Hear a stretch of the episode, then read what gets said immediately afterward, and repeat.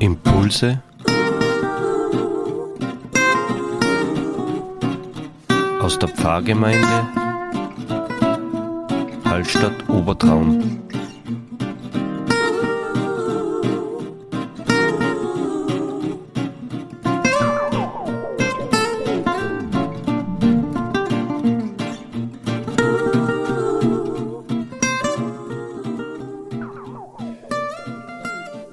Liebe Impulsfreunde, zum dritten Advent begrüße ich euch herzlich.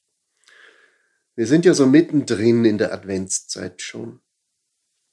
Advent und heute das Wort aus Jesaja 40. Tröstet, tröstet mein Volk.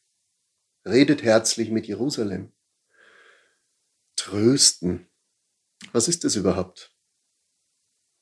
Ich habe mir das versucht vorzustellen. Wann hat mich das letzte Mal jemand getröstet und wie ist ein tröstendes Gespräch verlaufen? Es war wohl so, dass mir einfach jemand zugehört hat. Da war jemand, der Zeit hatte, der nicht auf die Uhr geschaut hat und jemand, der mir seine volle Aufmerksamkeit geschenkt hat. Es war gut ein gutes Gefühl, ernst genommen zu werden und sagen zu dürfen, was man denkt, was man sich sonst vielleicht gar nicht selber traut zu sagen oder gar zu denken, es einmal auszusprechen, ohne dafür beurteilt zu werden. Es war ein gutes Gefühl und es war ein herzliches Gespräch wie gut, dass es sowas noch gibt. Wie gut, dass diese Form des Tröstens bei uns noch lebendig ist. Und wenn du sie vermisst, dann such dir doch einen Menschen, wo du sagst, ich möchte einfach mal reden. Komm, tröste mich. Rede herzlich mit mir, meine Ängste, meine Fragen, alles darf sein. Entscheidend ist, dass mein Vertrauen in die Zukunft gestärkt wird. Und dann sind wir vielleicht schon beim Thema gewesen. Wofür habe ich denn Angst? Wo habe ich mich denn hineingesteigert? Alles. Panikzustände gar.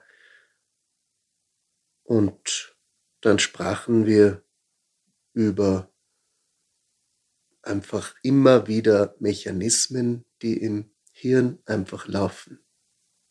Ja, aber das ist nicht etwas nur Schlimmes, das ist normal. Und gleichzeitig wurde mir klar, man kann auch etwas anderes auf die Mechanismen drauf laden, nämlich etwas Gutes, Gutes zu denken, Vertrauen zu sehen, auch Vertrauen zu mir selber zu haben. Wenn hier die Rede ist in diesem Text von meinem Volk, dann denke ich mir, da ist jemand, der sich meiner annimmt, der positiv eingestellt ist, der mich so nimmt, wie ich bin. Wem gehörst du? Der von sich sagt, mein Volk, Wer nimmt sich des Volkes an und spricht mein Volk? Es ist der Kümmerer, der unsere Sorgen ernst nimmt, aber der uns nicht alleine lässt damit oder uns klein lässt, sondern der uns ermutigt und stark macht, dass wir die Sorgen selber auch in die Hand nehmen, der nicht uns einfach alles abnimmt, ach, das erledige ich schon für dich, sondern der uns Mut macht und sagt, du kannst das, du bringst das in Ordnung und nämlich erst dann ist unser Vertrauen auch in unsere Kräfte wieder gestärkt, dass wir es ja können. Und das meint vielleicht das Wort auch, was im Advent immer wieder erwähnt wird, erhebt eure Häupter, weil sich eure Erlösung naht. Die Erlösung ist nicht etwas nur, was von außen kommt, sondern die in uns stattfindet, wo wir wieder gerade und aufgerecht, aufrecht gehen können.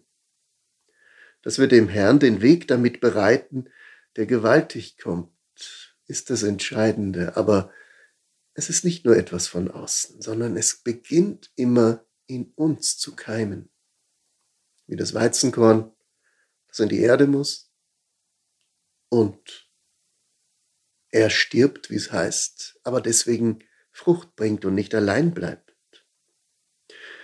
Ich stelle mir im Advent Maria und Josef vor, jetzt kommen wir ja doch ein bisschen schon in weihnachtliche Nähe, die zwei, wie werden sie sich unterhalten haben auf ihren Weg nach Bethlehem?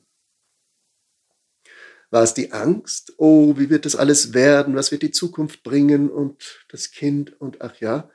Oder ist dort etwas in ihnen, und davon bin ich überzeugt, das sagt, es wird gut. Und dieses Kind wird etwas Besonderes sein. Es wird etwas Neues beginnen. Eine neue Welt beginnt im Kern, im Keim dieses Weizenkorn, das von Gott kommt und in unseren irdischen Leib sich verwirklicht, also in die Erde fällt, da gibt Gott sich auf in seiner Göttlichkeit. Aber er wird Mensch. Gott und Mensch in einem. Er vereint etwas. Das ist die Hoffnung. Ob Maria und Josef das so ausgesprochen haben, weiß ich nicht, aber es muss etwas in ihnen sein, was sie getragen hat. Die Hoffnung, der Trost. Es wird gut. Es wächst etwas Entscheidendes. Auch wenn wir in diesem Jahr wenig Garantien haben, wie die Zukunft kommt, haben wir die Chance dadurch viel mehr zu vertrauen. Aus uns heraus wagen wir es doch, gerade eben weil heuer nichts mehr so ist, wie es einmal war. Wagen wir die Zukunft aus dem tiefen Vertrauen, das Samenkorn wird keimen und Frucht bringen. Und dann wirst du staunen, welch eine Frucht es bringt. Aber du musst auch hinschauen. Schau schon mal hin, was wächst denn? klein, im Verborgenen. Und was hat die Chance, groß zu werden? Und dann gib deiner Fantasie ruhig einmal freien Raum. Lass sie einmal hinaus und sperr sie nicht mehr ein, sondern hoffe und vertraue. Das wünsche ich dir diesem Sonntag. Gottes Segen.